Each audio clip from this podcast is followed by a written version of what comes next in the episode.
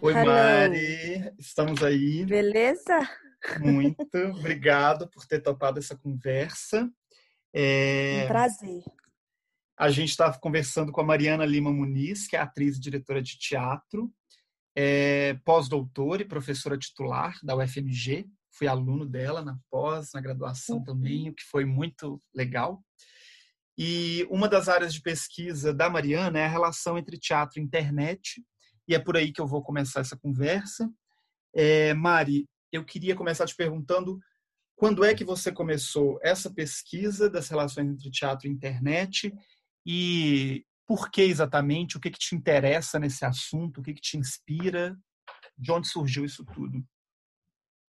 Então, eu comecei em 2012, é, fazia um, eu trabalho com improvisação desde 1999, né, estudo improvisação, e assim como a internet, a improvisação tem como característica principal a interatividade. E é, muito, existe uma relação muito grande dos espetáculos de improvisação em várias partes do mundo com outras mídias, para além do teatro. Né? Então, desde o início, eles migraram para o rádio, é, nos anos 60, em Londres, depois eles foram para a televisão e também foram para a internet. Né? O primeiro grande sucesso do YouTube é, lá em 2008, se eu não me engano, foi os Barbichas com o espetáculo Improvável, né? Então, uhum. Então já tinha uma relação grande entre improvisação e internet. Desculpa, e eu fui convidada para participar de um, de um seminário internacional que acontece na Espanha, em Madrid, na UNED, em 2012, sobre teatro e internet.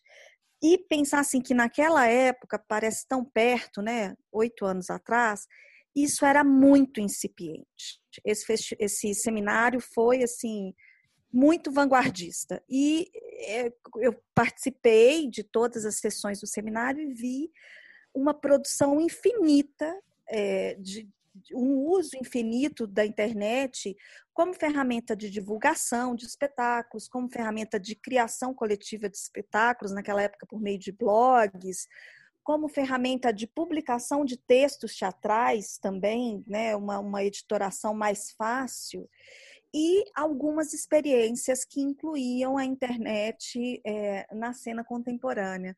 Isso principalmente na Europa. Sim. E aí eu, eu volto para o Brasil, e, e, justamente foi aí quando eu fiz o meu concurso para professora titular na, na UFMG, e eu tinha que dar um seminário de um tema inédito, e eu escolhi é, falar sobre teatro e internet. E foi bastante polêmico. Imagino. É, foi muito legal, porque eu fui aprovada e tudo. Mas foi muito polêmico, assim, porque existe uma, um medo muito grande de nós, pessoas do teatro, dessa contaminação com outras mídias, né? E, e eu me lembro, assim, que um dos avaliadores que inclusive é do cinema, é, é, nem mora no Brasil, então posso falar também. É, é, ele falou assim: ah, mas essa coisa, né, de, de, de misturar teatro com tecnologia, ah, eu sinto nostalgia da época que o teatro era feito com luz de tochas. Uau. E aí eu falei assim, é, e o Globe, por exemplo, foi totalmente queimado justamente por causa disso, né? E será que você sente nostalgia de todos os incêndios que, que houve uhum. por causa dessa, dessa forma de iluminação, né? Sim. Então é essa essa tensão que sempre ocorre da introdução de uma tecnologia numa arte tão tradicional como o teatro. Sim. É, vou emendar aí já então uma questão que eu acho que está no, no cerne dessa polêmica, inclusive, que é a, as ideias de presença e convívio são é, ideias quase palavras-chave usadas para pensar e produzir, criar teatro, sobretudo né, nos, nas últimas décadas. É, uhum. essas ideias pressupõem que teatro é esse encontro entre atores e espectadores que compartilham de um mesmo espaço-tempo. Como que para você essas ideias de presença e convívio é, se situam nesse, nesse horizonte do teatro digital, do teatro virtual? É possível conviver? É possível estar presente nessas tecnologias? Como, como pensar isso? Eu acho que a ideia de presença, ela, ela não é única. Existem diferentes, diferentes presenças e a ausência é uma presença muito forte, né? Se você pensar é, em tecnologias mais antigas como a carta, quantas peças, né? Rosita Solteira do Lorca, A Casa dos Sete Balcões, do Alejandro Cassona, ou até o livro o Ninguém Escreve ao Coronel, do Garcia Marques, quantas peças e, e, temas de literatura não são justamente a espera de uma presença remota? Que, que vem ou não vem por meio de uma carta. E como que essa carta, ao chegar, afeta completamente a vida dessa pessoa que está à espera, né? Então, é, a, é, essa ideia de, de presença como é, oposição à virtual, ela não é corretamente, ela não é co correta do ponto de vista conceitual, porque o virtual ele não é uma oposição à presença, ele é uma possibilidade. Né? O virtual é muito mais uma oposição ao presente do que uma oposição à presença. Então, é, esse, esse virtu, esse, essa virtualidade que a internet é, propõe, ela não, ela gera outras presenças, assim sim. como a virtualidade da carta geram outras presenças. Isso é uma coisa. A questão do convívio, aí sim eu vejo uma, uma diferença muito importante, né? Porque, é, o, o, na verdade, essa ideia do convívio vem muito da filosofia do teatro do Dubat, que foi a pessoa com a qual eu, eu fiz o meu pós-doutorado, e o meu pós-doutorado em 2016 já era sobre as relações de teatro e internet, uhum. e eu uhum. decidi fazer junto com ele justamente porque me interessava é, pensar como, como que essas relações tensionavam a ideia de teatro em si. Então, ele vai dizer que o convívio é, é, diferente do tecnovívio, né? O tecnovívio é aquele convívio mediado por uma tecnologia. E ele usa uma analogia que eu gosto muito, que ele conta uma vez que ele estava no avião e aí estava vendo um filme com a Meryl Streep e aí é, o avião deu uma caída, assim, entrou numa área de turbulência e todo mundo ficou muito nervoso, menos a hum. Meryl Streep que estava na tela e que não foi afetada. Então, essa ideia da coordenada espaço-temporal que o teatro tem, assim como o circo, a dança, é, enfim, várias outras artes, né? Ela realmente fica tensionada. O que eu vejo é que, é, até então, os espetáculos que eu estudei, que trabalhavam teatro e internet, eles não prescindiam de presença, né? Eu vou dar um exemplo uhum. do Odisseu.com, do André, do André Carreira, que era um espetáculo que acontecia na casa de uma atriz é, em Santa Catarina, então tinha pessoas presentes junto com essa atriz, e essa atriz é, se relacionava com um ator que estava em Santiago do Chile, e lá em Santiago do Chile é, tinham pessoas presentes. Então, você vê, existia a presença, o que acontece agora é que essa presença não é possível no momento. Sim. E aí, isso. Mas as pessoas precisam produzir, elas precisam produzir para sobrevivência, elas precisam produzir como uma, como uma forma de, de superar essa, essa crise toda. E aí o virtual vem é, é, se colocando para as pessoas de teatro. E eu acho que é, é uma questão mesmo para a gente pensar. É, eu acho que atualmente, no momento de quarentena, esse é o teatro possível. Uhum. E acho que a pergunta é, se é ou não teatro, essa pergunta agora, ela não é, ela não é produtiva, porque Sim. é o teatro que é possível, né? E, e, e acho que as pessoas estão. Eh, acho que a pandemia trouxe uma aceleração aí em 20 anos uhum. do, do, do, que aconteceria é, em relação ao teatro. E acho que poderia se trabalhar, porque a internet, se por um lado você perde o convívio, o tecnovívio te possibilita várias outras coisas que não uhum. são possibilitadas pelo convívio, né? Então, assim, é, como a gente também explora essa nova mídia dentro daquilo que ela possibilita e não daquilo que ela não que ela não possibilita, né? É, só para dizer, eu, eu assisti um, um espetáculo, uma live do, do, do, do Naked Improvisers, que são quatro dos grandes improvisadores, né? É, uma, uma mora na Austrália, dois moram no Canadá e outro mora em Londres. Então eles se encontraram junto com o Kit Johnston, que mora no Canadá, estão treinando virtualmente e fizeram um espetáculo. Sim.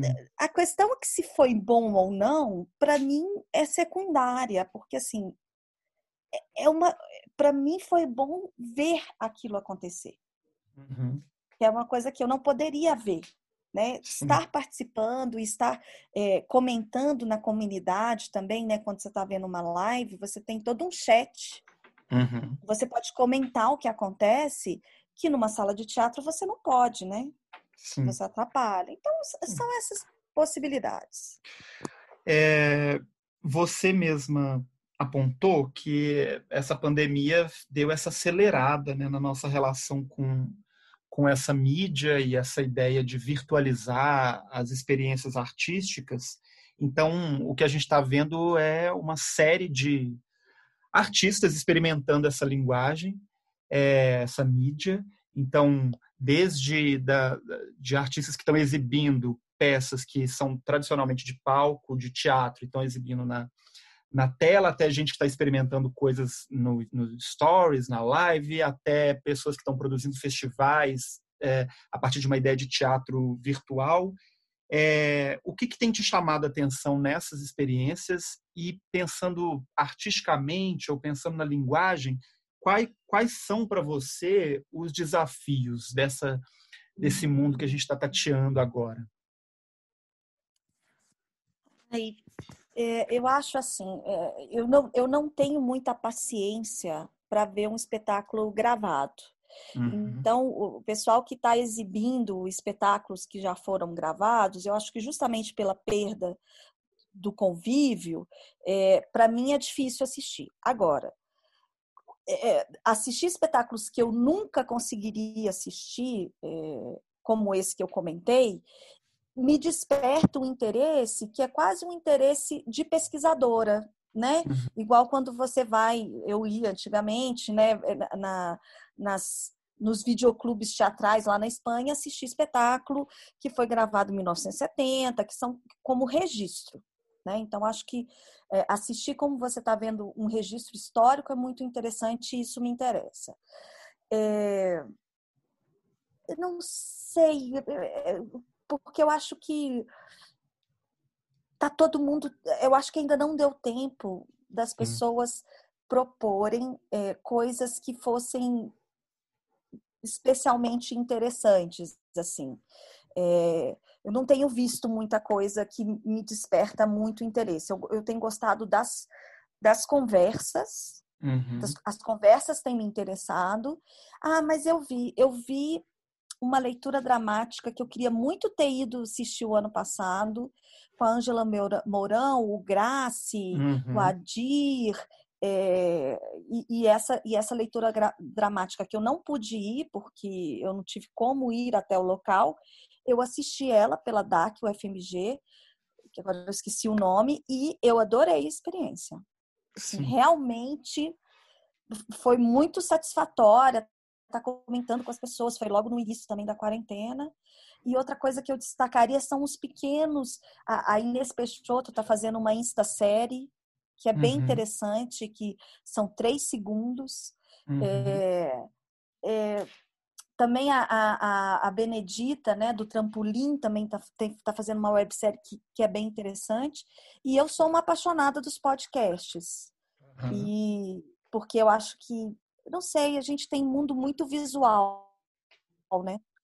E, e, o podcast, por ser só áudio, assim como essa entrevista, e eu acho isso tão legal, ele, ele te permite sair da tela, Sim. né? E, e, e aí eu tenho escutado muitos podcasts interessantes.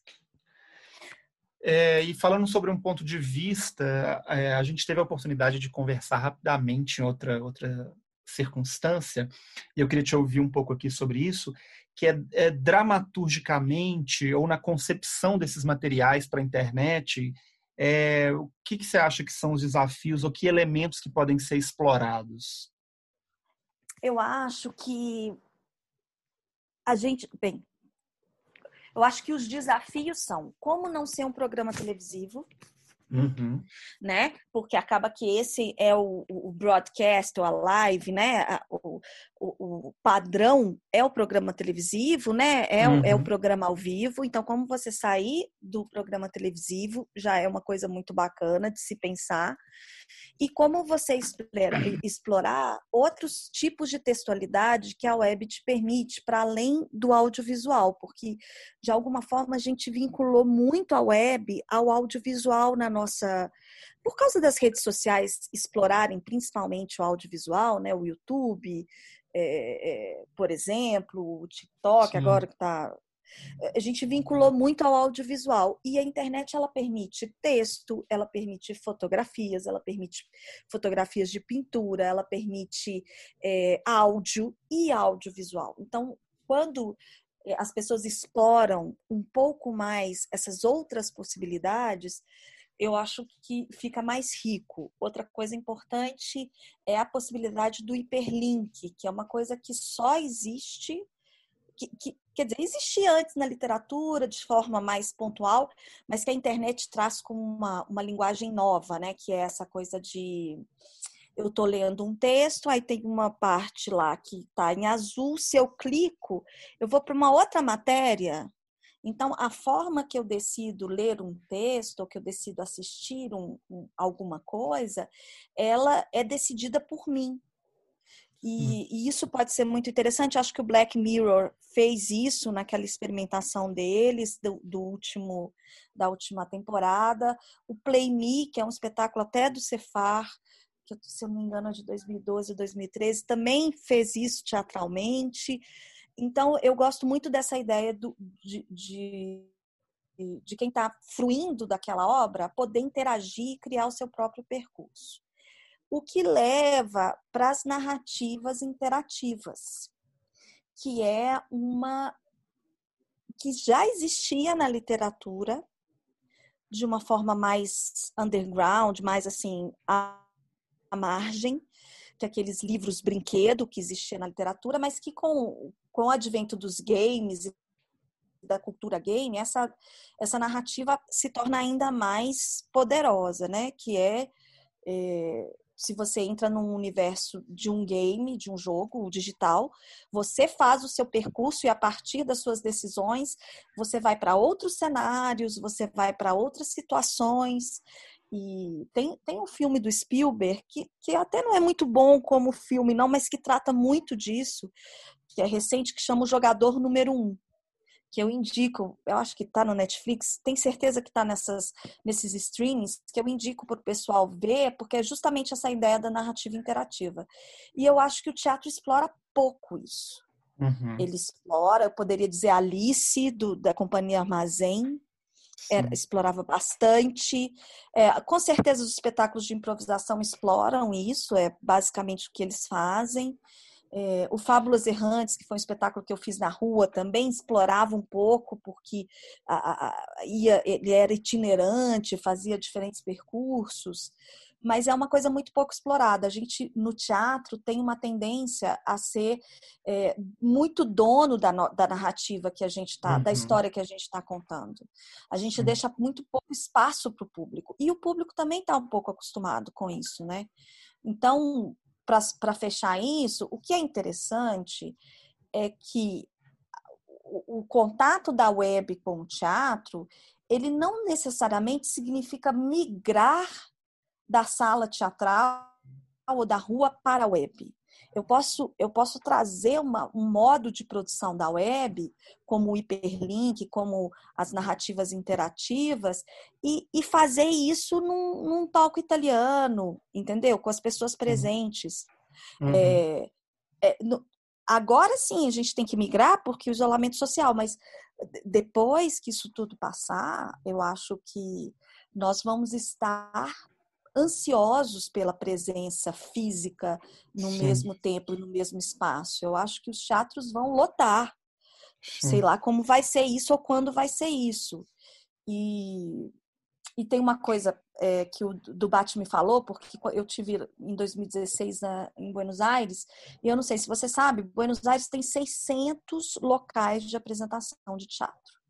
Sim. É uma coisa muito impressionante. E tá tudo fechado, né?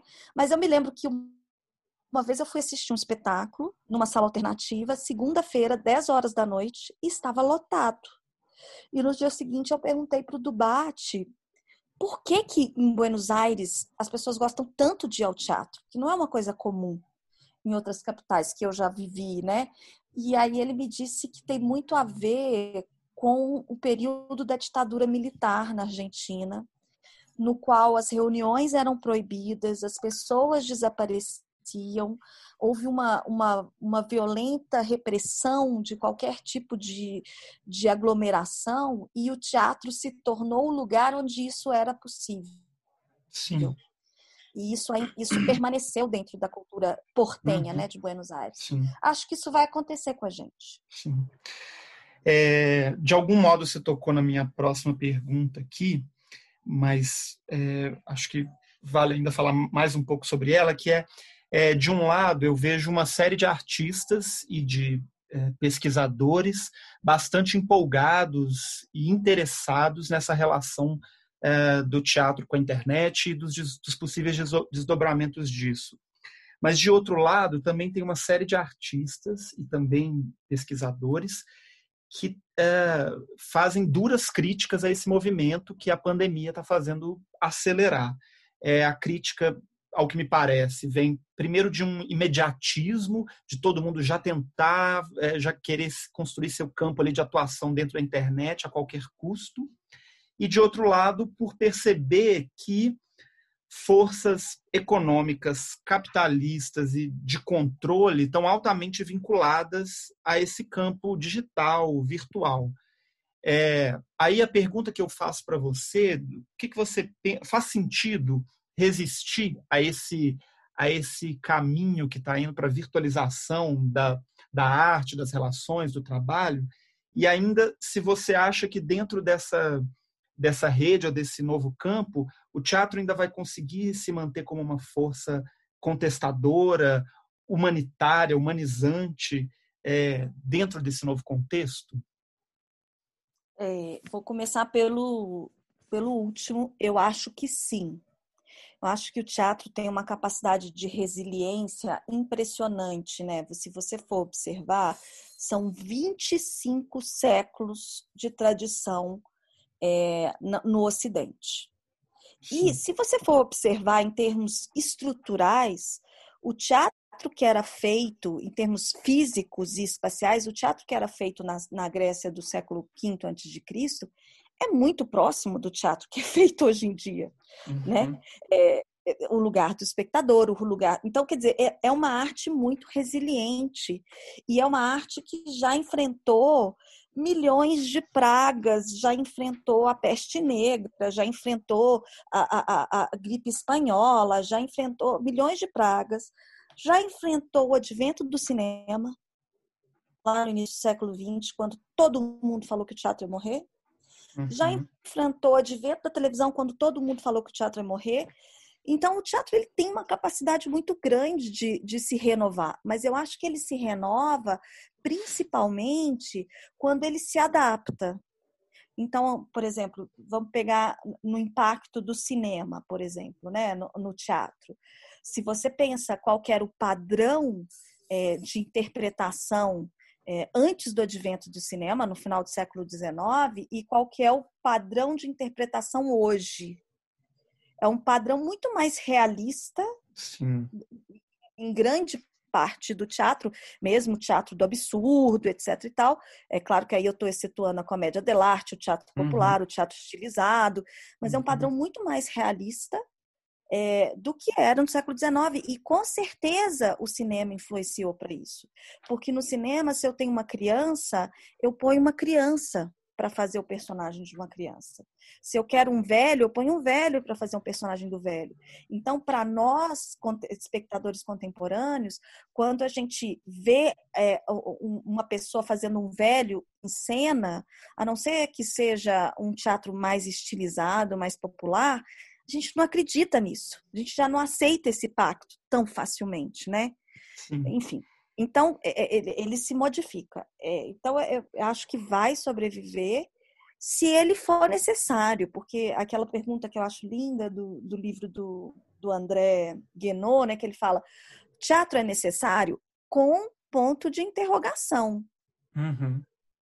Quer dizer, se, se a sociedade considerar o teatro necessário, ele vai sobreviver.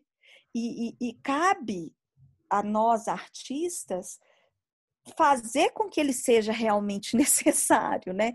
Como uhum. que a uhum. gente. E aí eu sinto que existe uma, uma preocupação, uma pouca preocupação dos artistas com o seu público, né? Porque mudando um pouquinho, mas vou te dar um exemplo da Filarmônica de Minas Gerais. Quando a Filarmônica entra, ela constrói um público para ela. Né? Ela tem toda uma série de ações de construção de um público que hoje é o público cativo da Filarmônica. O, o Galpão também faz isso, né? E outros grupos uhum. de teatro. Mas às vezes eu sinto, até mesmo dentro da universidade, eu estava fazendo a montagem, e a primeira coisa que eu perguntei é, antes da pandemia, para quem vocês querem fazer qualquer coisa que a gente faça? E essa uhum. pergunta foi uma coisa que ninguém soube responder. E eu acho isso um, um, um problema, eu acho isso um problema, porque aí eu não crio uma sensação de comunidade.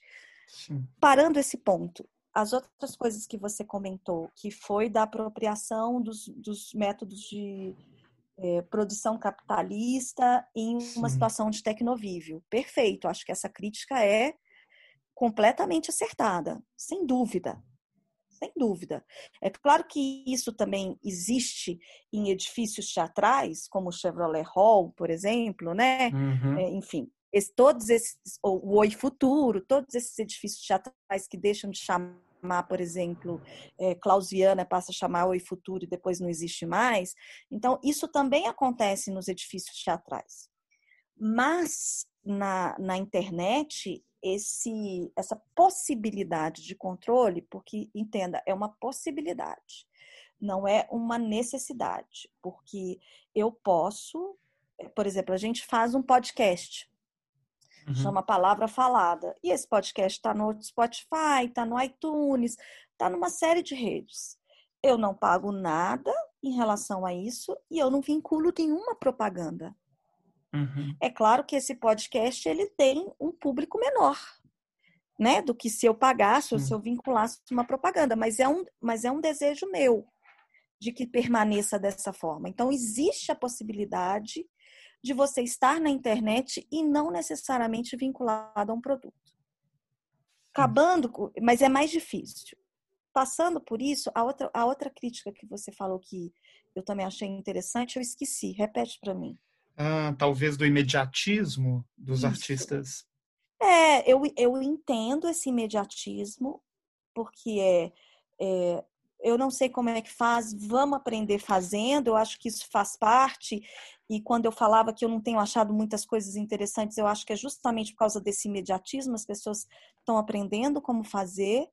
E eu acho muito bacana quando a gente tem a possibilidade no Teatro Movimento Web, que você também tem, né, está participando, quando a gente tem a possibilidade de pensar algo que só vai começar a ser realizado em agosto, setembro, né? uhum. né?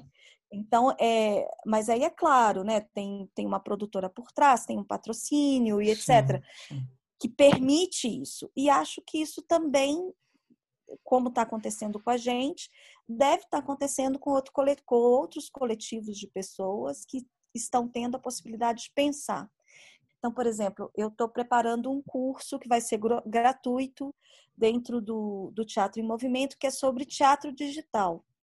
Eu comecei a pensar esse curso em abril, em março né? E, e, o curso só vai começar a ser é, executado em junho para ser vinculado em julho. Então, eu estou tendo uma série de reuniões com diversas pessoas e a gente está tendo tempo de pensar isso com calma. Então, uhum. é, é, um pouco isso, né? Que eu vejo.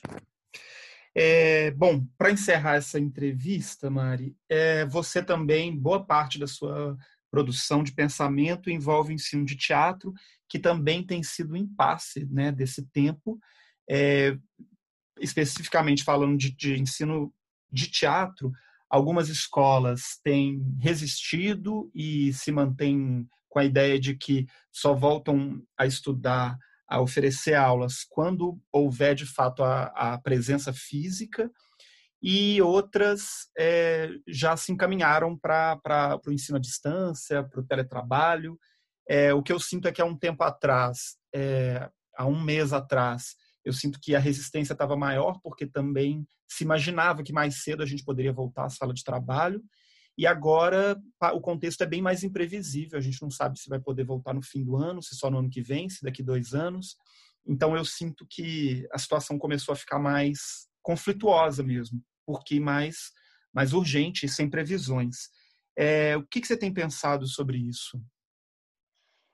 Várias coisas. Primeira coisa, o ensino à distância é uma modalidade muito específica do ensino. É uma modalidade muito antiga, se fazia isso na época dos almanacs, você não vai lembrar disso, mas tinha uma série de almanacs que você Sim. comprava e, e, e Estudo de línguas, né? É, fazia é, eletricidade, ele, para formar eletricista, era uma coisa muito comum né? Então, sempre existiu o ensino de língua, é, desculpa, ensino à distância. Esse seminário que eu falei no início da nossa conversa, ele é da Universidade Nacional de Ensino de Distância da Espanha, que é uma, uma das instituições mais prestigiosas da Espanha, que existe há mais de 150 anos, oh, desculpa, de mais de 80 anos. Então, é, o ensino à distância é uma realidade muito específica e que demanda conhecimentos específicos. Eu, é, eu acho que o grande problema é que vários professores foram e alunos foram lançados na necessidade de ensino à distância sem entender o que é o ensino à distância. Porque o ensino à distância não necessariamente passa pela internet.